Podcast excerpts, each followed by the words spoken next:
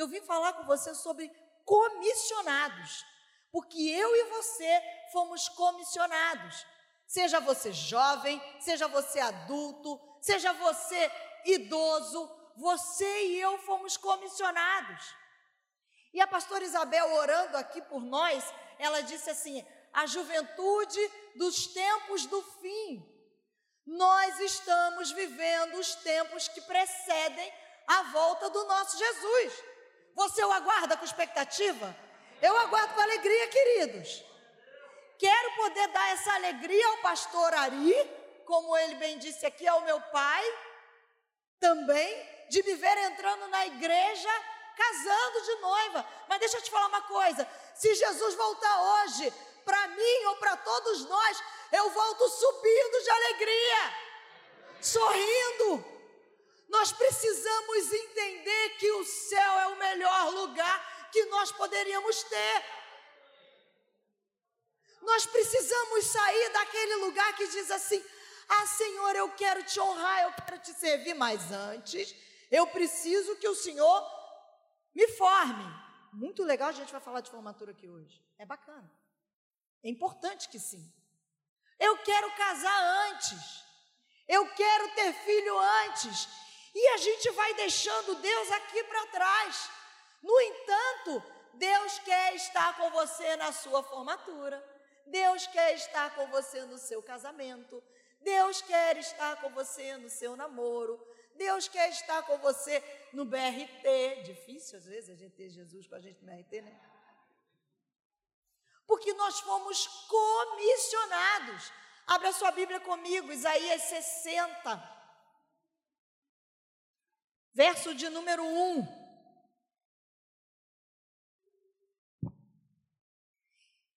Isaías 60, 1.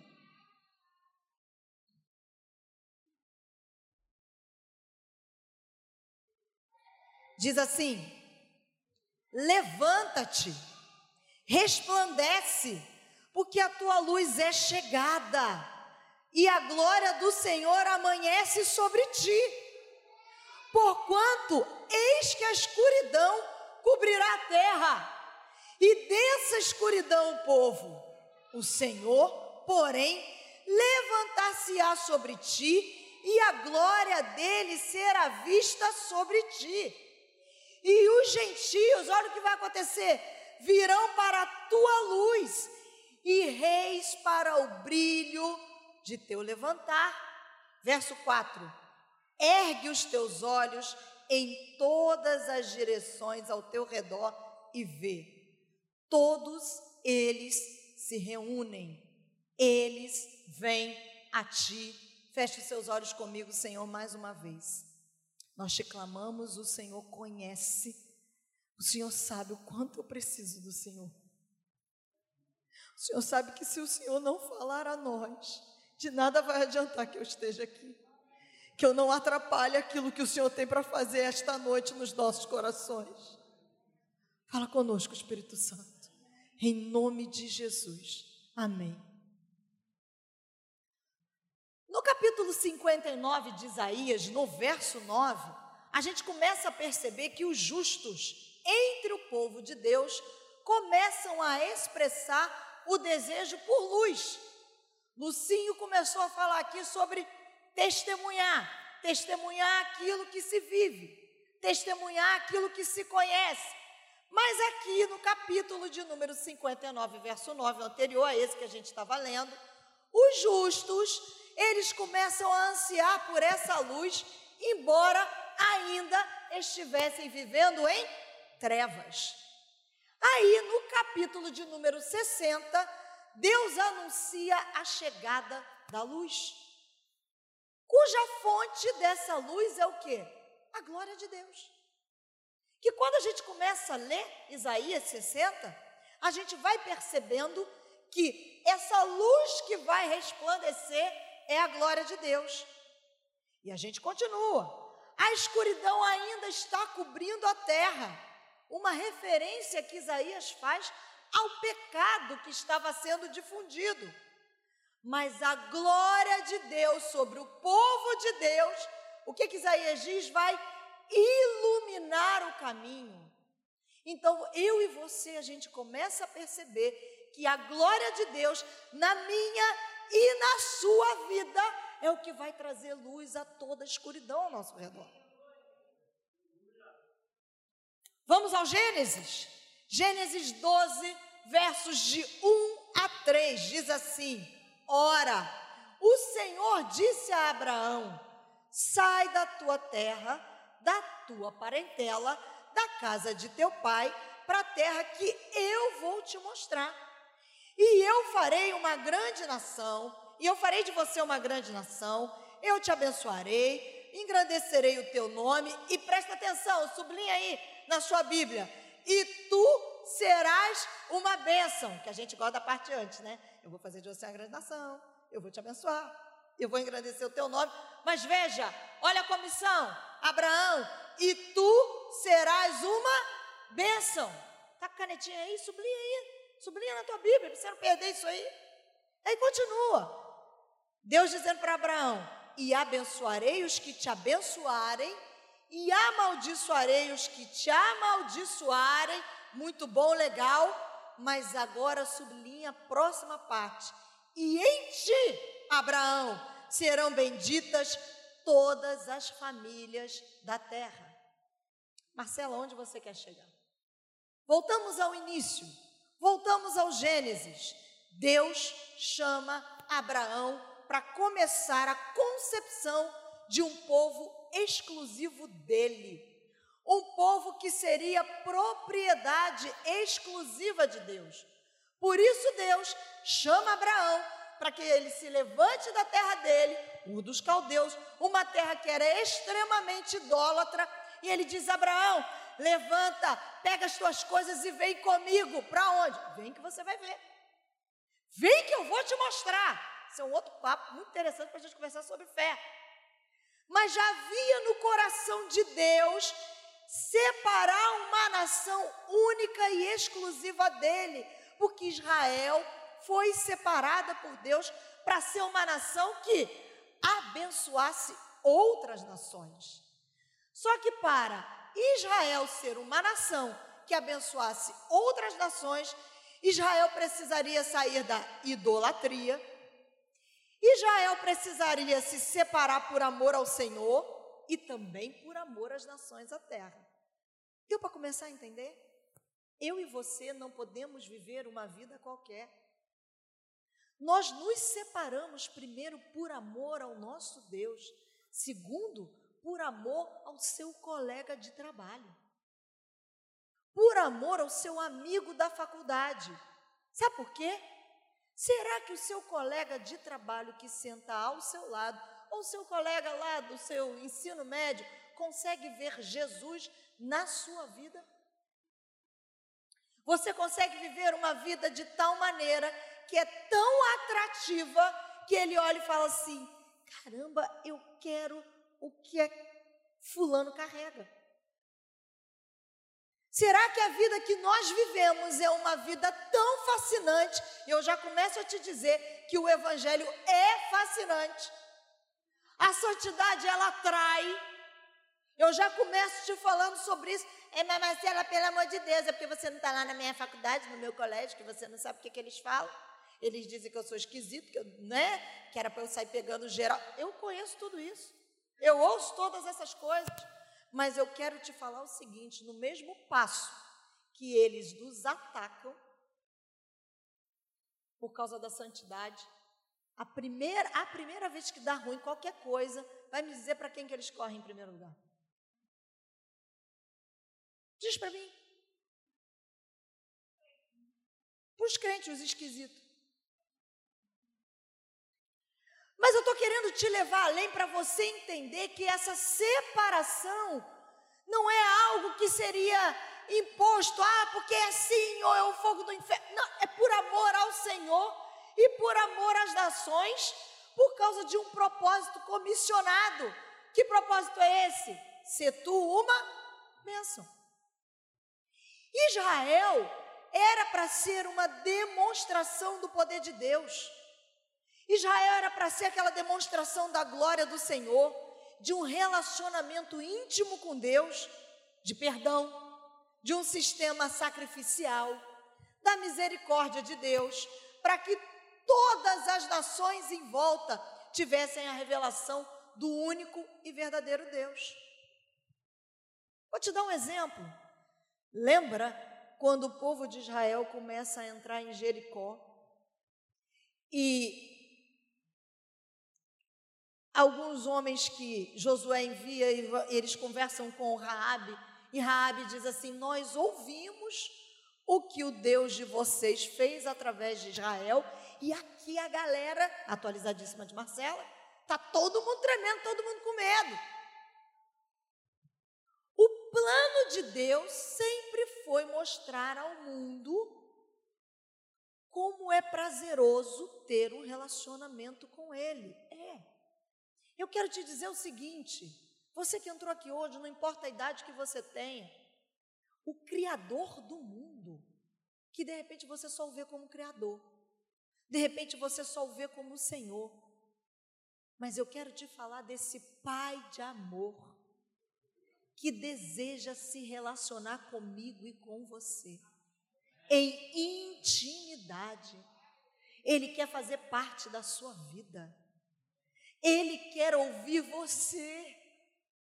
Ele quer que você compartilhe com ele se você casa ou se você compra uma bicicleta. Mas nós nos abstemos dessa relação íntima e pessoal com ele, porque a gente começa a achar que ele é um Deus distante. Que está lá só dizendo, não faça isso, não faça aquilo, em leis apenas. Mas essa noite o Senhor quer lembrar a mim e a você que Ele nos chamou para sermos um povo santo, separado, escolhido e de profunda intimidade com Ele. Porque de repente você vai perguntar assim: tá legal, Marcela, beleza, você está falando de Israel, mas o que, que eu tenho a ver com Israel? Vamos para o sacrifício de Jesus na cruz do Calvário? Quando Jesus diz tetelestai, que palavra maravilhosa, está consumado. Ele tornou você e eu no Israel de Deus. Eu e você nos tornamos povo santo, povo chamado, e povo escolhido. Essa seria uma boa hora para você dizer amém. Essa seria uma boa hora para você glorificar a Deus e dizer obrigada, Senhor. Eu sou teu povo santo. Eu fui escolhida. Eu fui chamada. Eu fui amada. E veja, se nós somos seguidores de Jesus, então nós temos uma declaração de propósito. Eu e você somos comissionados. Você não está no mundo a passeio, eu gosto de falar essa frase. Minha mãe, quando eu falo, já tive aqui, eu já contei isso para vocês, eu sou filha de uma mãe terrorista, vocês sabem disso. Ela passou com 100 com louvor. E muitas vezes quando ela me chamava para fazer alguma coisa, Marcela já fez. Eu dizia para ela assim, mãe, eu não vim no mundo a passeio. Só que depois essa frase começou a fazer muito sentido para mim.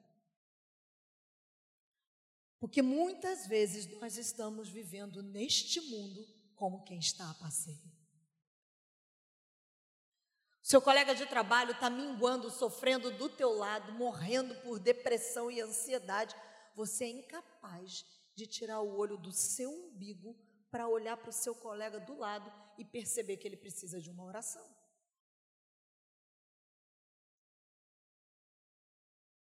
A sua vizinha está desesperada e você é incapaz de sequer, ao menos, demonstrar Jesus sorrindo, mesmo debaixo da máscara, para ela. Mas vamos seguir. Porque ser cristão é assumir a declaração de propósito de Cristo.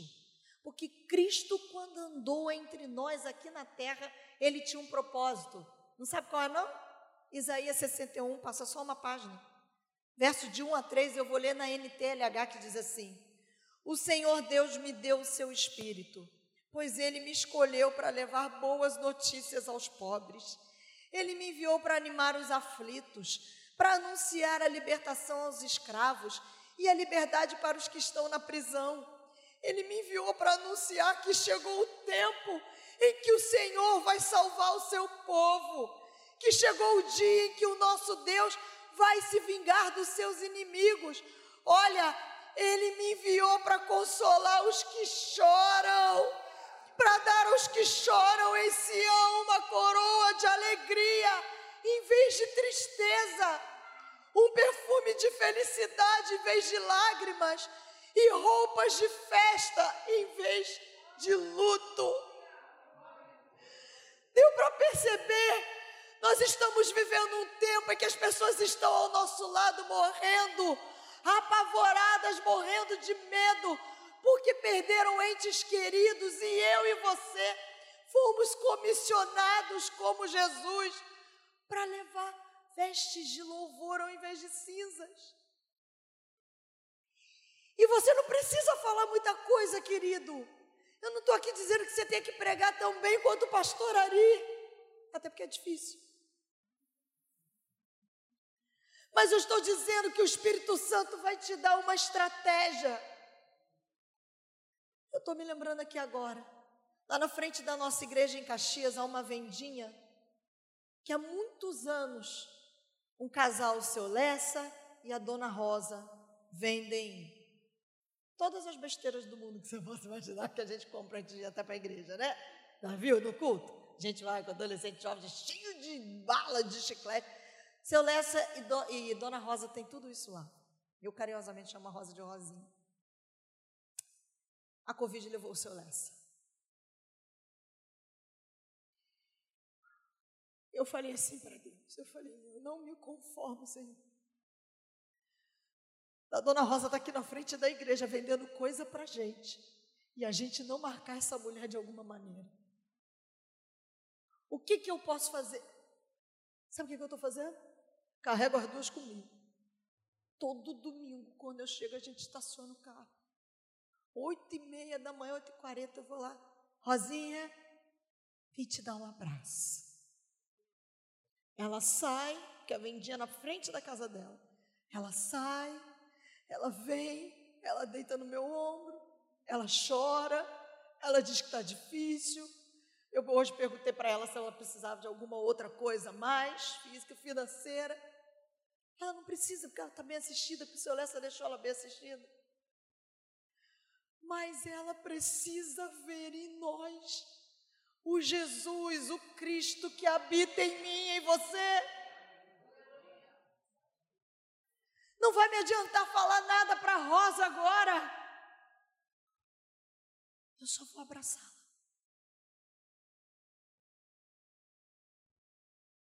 Espírito de Deus veio sobre Jesus para que ele tivesse um estilo de vida missional. Eu não estou falando do missionário que vai para o campo. Eu estou falando de nós, missionários, que estamos em campo, na hora que acordamos, a hora que a gente vai dormir.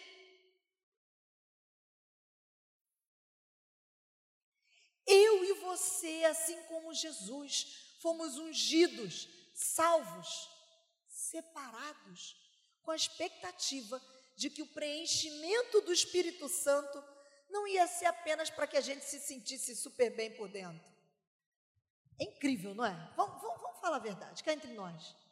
A gente faz um, uma consagração, um, uma vigília, um acampamento. Quem está com saudade de acampamento diz amém. Eu sou a primeira. Vocês estão, estão com muita saudade, não? Se fosse o, o outro lado, estão berrando lá. Amém, amém ou não amém? Como os outros. É maravilhoso, não é? A gente pula, a gente salta, a gente tem experiências com o Espírito Santo, a gente fala em língua. Isso é incrível! Só que o Espírito Santo não nos encheu apenas para que a gente se, se sinta bem nos processos em que a gente está dentro da igreja. Nós fomos ungidos para proclamar o Evangelho. Fomos ungidos para amar os quebrantados de coração, para trazer liberdade para os cativos para libertar os prisioneiros das trevas. Vou te chamar para fazer uma caminhada comigo na declaração de propósito de Saulo. Ele ainda era Saulo, de Tarso. Atos 9, abre a sua Bíblia comigo. Verso 15. Eu vou, eu vou ler na NTLH. Diz assim: Mas o Senhor disse a Ananias: Vá, pois eu escolhi esse homem para trabalhar para mim, a fim de que ele anuncie o meu nome aos não-judeus aos reis e ao povo de Israel. Eu mesmo vou mostrar a Saulo tudo o que ele terá que sofrer por minha causa. A declaração de propósito de Saulo é muito clara, né? Ele seria um instrumento para levar o nome do Senhor fazendo a luz do Senhor resplandecer. Olha que interessante. Desde o início da conversão, da salvação de Saulo, o chamado de Saulo não foi assim, Ananias, vai lá e diz para ele que ele foi separado para desfrutar da igreja. Embora seja maravilhoso, olha que coisa linda. Eu fico com meu coração pulsando, eu acho maravilhoso demais. Num domingo à noite, nós estamos aqui reunidos jovens adolescentes, senhores e senhoras, mas, ó, não é para desfrutar a igreja apenas. Deus não diz, Ananias vai lá e diz para ele que ele foi separado apenas para a sua própria redenção pessoal. Não. Continua. Deus não diz que ele foi separado para que ele possa ser restaurado, curado, salvo, embora tudo isso seja verdade. Tudo isso faz parte do pacote da nossa salvação, da nossa justificação, do amor de Deus. Mas olha que interessante, Deus deixa bem claro, desde a primeira designação que Saulo recebeu. Vamos lembrar? A primeira designação que Saulo recebeu, ele estava cego, sem comida, sem água, deitado na cama.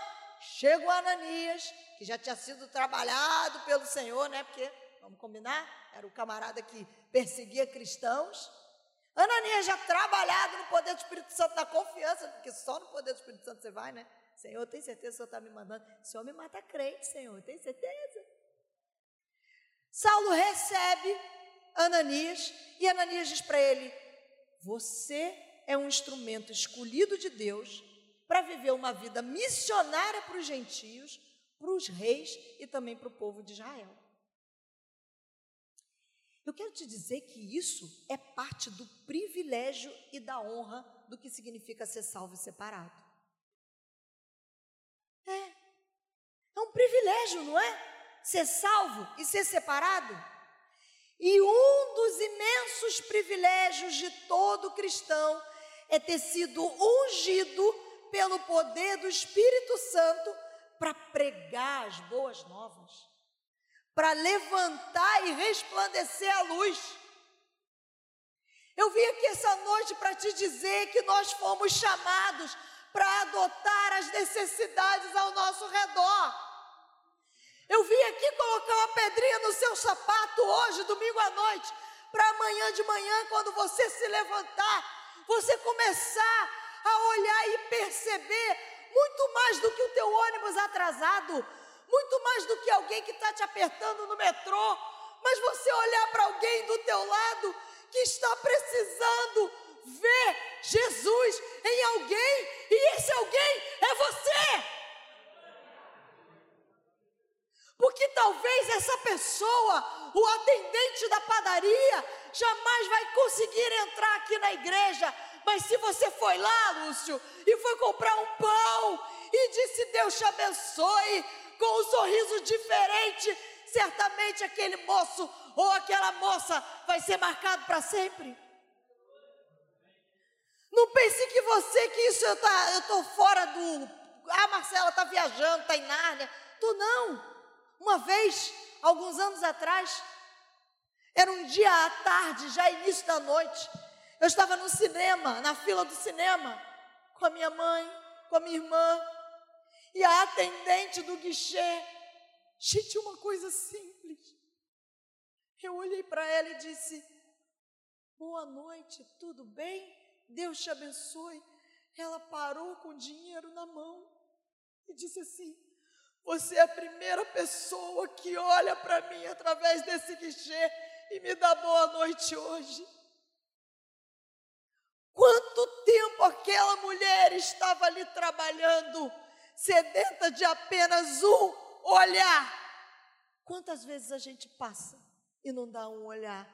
Um Deus te abençoe. Em todo lugar em que você estiver, abrace as necessidades. Jesus foi assim. Ele adotou o enfermo, ele adotou o cobrador de impostos, ele adotou o rejeitado, ele adotou a mulher adúltera, ele me adotou, queridos. Ele me aceitou quando eu não era digna de nenhuma aceitação e me tornou filha amada. A cruz foi um movimento gigantesco de adoção para a filiação e a restauração do relacionamento com o nosso Pai. Aí sabe o que é legal? Eu e você recebemos o ministério da reconciliação, o ministério da adoção, para restaurar filhos e filhas ao pai deles. Você vai me dizer assim, mas Marcela, nossa sociedade precisa de uma reforma. Oh, os hambúrgueres que nos digam. O nosso governo precisa de uma reforma? Precisa mas começa comigo e com você, vivendo um estilo de vida missional para o qual nós fomos comissionados. Para de brigar no Facebook, no Instagram e vive Jesus na sua vida diária. Ah, Marcela, eu vou ficar levando desaforo para que eu não estou falando disso, eu não estou dizendo que você não possa debater no contexto das ideias. Mas eu estou dizendo que tem gente que está debatendo demais e esquecendo de viver, de ser. Mas sabe o que é interessante? Que para viver esse estilo de vida nós recebemos um reforço da graça. O que é a graça, gente? Alguém pode me dizer? Favor imerecido. Mas não é só isso. Você sabia que eu estava lendo pesquisas e pesquisas apontam que 90% da população cristã só sabe que a graça é um favor imerecido, apenas isso. Só que a graça, ela também é a capacitação de Deus na minha e na sua vida para vencermos o pecado e para vivermos um estilo de vida em santidade. Você pode dar uma glória a Deus? Sabe o que isso significa? Que eu e você não vamos ficar perdidos nos nossos próprios esforços. A graça que está sobre nós, que nos livrou da morte do pecado, não é apenas isso. Não é só isso, eu não estou dizendo que é pouco, não. Mas eu estou dizendo que isso é o pontapé inicial. Porque tem gente que acha que só a salvação acabou e ponto. Querido, a salvação é o pontapé inicial. Jesus não morreu na cruz do Calvário apenas para a gente ser salvo. Que isso, Marcela? Está dizendo que está jogando a salvação de lado?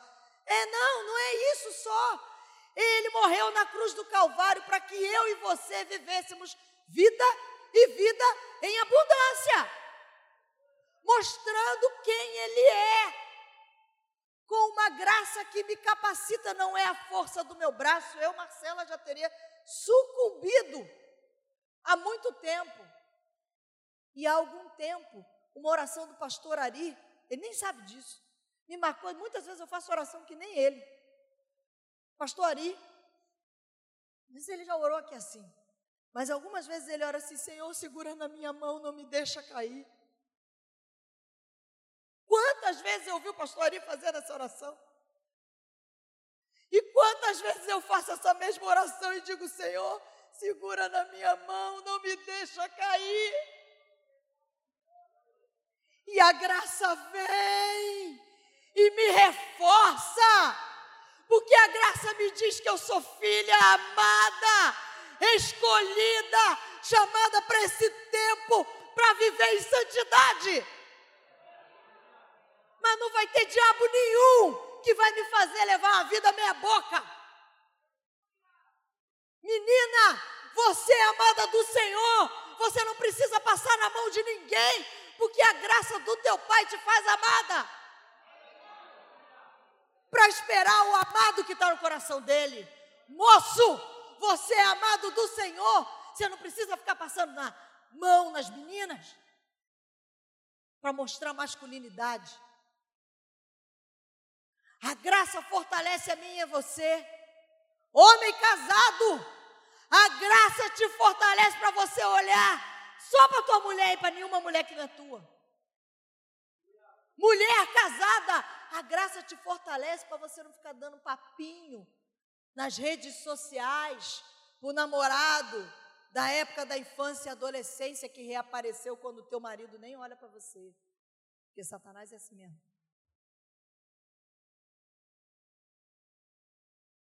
Há uma graça sobrenatural que nos fortalece. Ela não é meramente uma cobertura dos nossos pecados, é a capacitação para a gente viver como Jesus viveu, para a gente reinar em vida manifestando autoridade, manifestar poder celestial do Senhor em nós, para transformar o seu mundo de influência.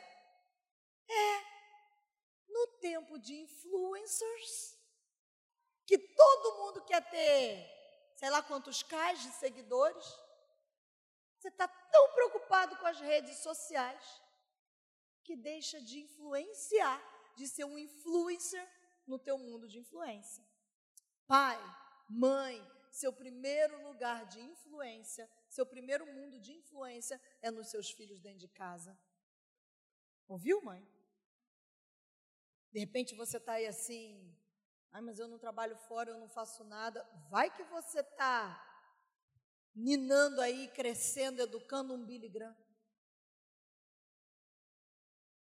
E aí, você abre mão do seu primeiro lugar de influência, o que, que acontece? A Vilma, não, né? Também se tiver depois já está aí mesmo. O Burger King acha que pode parar de fazer hambúrguer para ensinar os nossos filhos, os seus filhos, aquilo que eles acham que deve ser ensinado.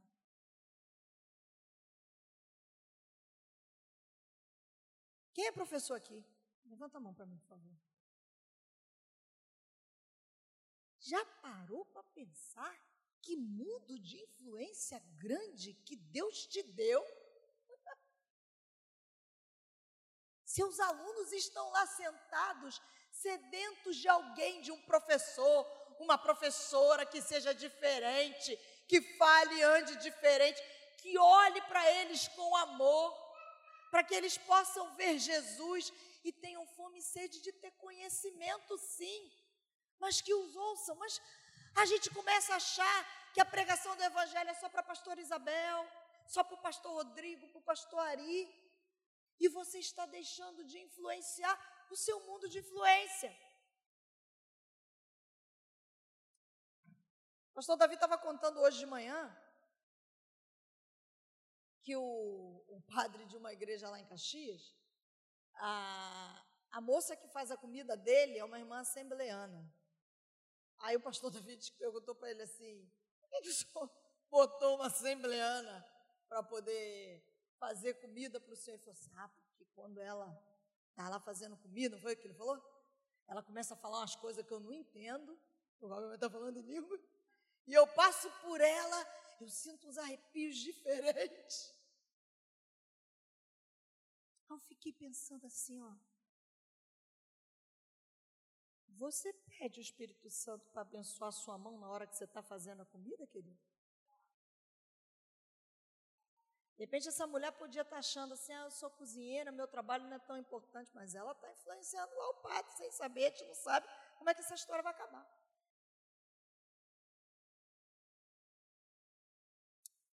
Eu não sou muito de assistir séries, eu não gosto de nada que me domina. Eu gosto, né? Tudo que me domina, eu falo, não dá certo. Então eu, eu sou muito regrada. Minha mãe fala que eu sou muito regradinha. Eu como estou com um horário um pouco diferente na rádio, por causa da pandemia. Então eu chego para almoçar em casa tarde, é bem verdade, né? Porque uma pessoa que almoça quatro da tarde não é meio almoço. Mas para não comer na rua, então eu chego, tomo banho e tal, e comecei a botar nesse horário, que, porque depois eu, eu tenho que estudar, depois eu, eu, eu tenho a minha, meu tempo devocional, depois tem que malhar, enfim. Eu comecei a colocar alguns seriados para poder assistir. Eu vi uma minissérie chamada Inacreditável. Eu vou falar o nome aqui porque está na Netflix. Baseado em fato real. É, sei se eu vou dar, não vou dar tanto spoiler assim, não vou dar não, mas essa minissérie, esse seriado, vou te falar mais ou menos o que conta ali. Uma moça, uma menina, foi estuprada e ela foi desacreditada pelo policial do seu condado. Nos Estados Unidos é por condados, o que seria muito parecido com a gente aqui nos estados. E ela chegou num limite tão grande, tão grande, mas tão grande, que ela teve que ressarcir o Estado como que tivesse passado por mentirosa. Só que esse camarada, ele era um estuprador em série. E acontece um outro estupro em outro lugar, uma outra policial assume esse outro caso, e é nessa policial que eu quero parar. Gosto dessas coisas, meu coração pulsa. Essa policial, essa detetive, com, um, com a, a vítima dela, ela cristã, sentada no carro, ela tinha lá: usa-me, envia-me a mim. E aí essa testemunha, essa, essa vítima que ela estava cuidando, perguntou: o que, que é isso? Ela disse assim: é para eu me lembrar que Deus está me enviando em todo o tempo, em todo lugar. Sabe o que aconteceu? Vou te dar um spoiler. Você vai entender já depois lá no final. É óbvio o caso começou a caminhar para ir para frente, porque esta mulher que tinha no ali no painel do carro dela o entendimento de usa-me, envia-me a mim, porque entendeu ser chamada por Deus, fez a diferença na vida de várias mulheres que estavam sendo atacadas nos Estados Unidos. Qual é o teu mundo de influência? Aonde eu e você fomos plantados? Nós nos tornamos influenciadores quando a gente sabe que Deus nos chamou. Muito tempo atrás o pessoal gostava de dizer: Eu sou cabeça e não cauda. Não é assim? Mas nós somos influenciadores quando realmente a gente sabe que Deus nos chamou para sermos cabeças e não cauda. O que, é isso, Marcela? O cabeça é o líder no meio do mundo. Porque a cabeça determina a direção. É a cabeça que determina o curso e as tendências. E a cauda segue. Marcela, onde você quer chegar? Se você já entendeu que além da graça ser um favor imerecido, ela também é capacitadora, Parou para pensar que nós não precisamos seguir o mundo. Nós podemos ser aqueles que produzem conteúdo cultural. Nós podemos ser aqueles que produzem diferença no nosso trabalho. Você nunca orou para o Espírito Santo te dotar de capacidade para fazer um trabalho diferente? Então eu quero te desafiar hoje Estou olhando para a Soninha e para a Rosane ali. Serem desafiados a fazerem diferença. Soninha, Soninha gosta de poema, né? Para que ela produza como ela produz diferença. Os seus próprios poemas sem ter que ficar copiando de ninguém. Sabe por que, que eu estou te falando isso? Soube com muita tristeza essa semana que um grupo cristão que a gente canta chegou no culto e tocou I got a feeling no meio do culto. Espera um minutinho. Nós não temos capacidade. Ninguém me contou, eu vi. Está lá no meio da adoração, ele canta a Guerra Filha e depois. É, como é que é? Sim, eu amo. A. Eu falei,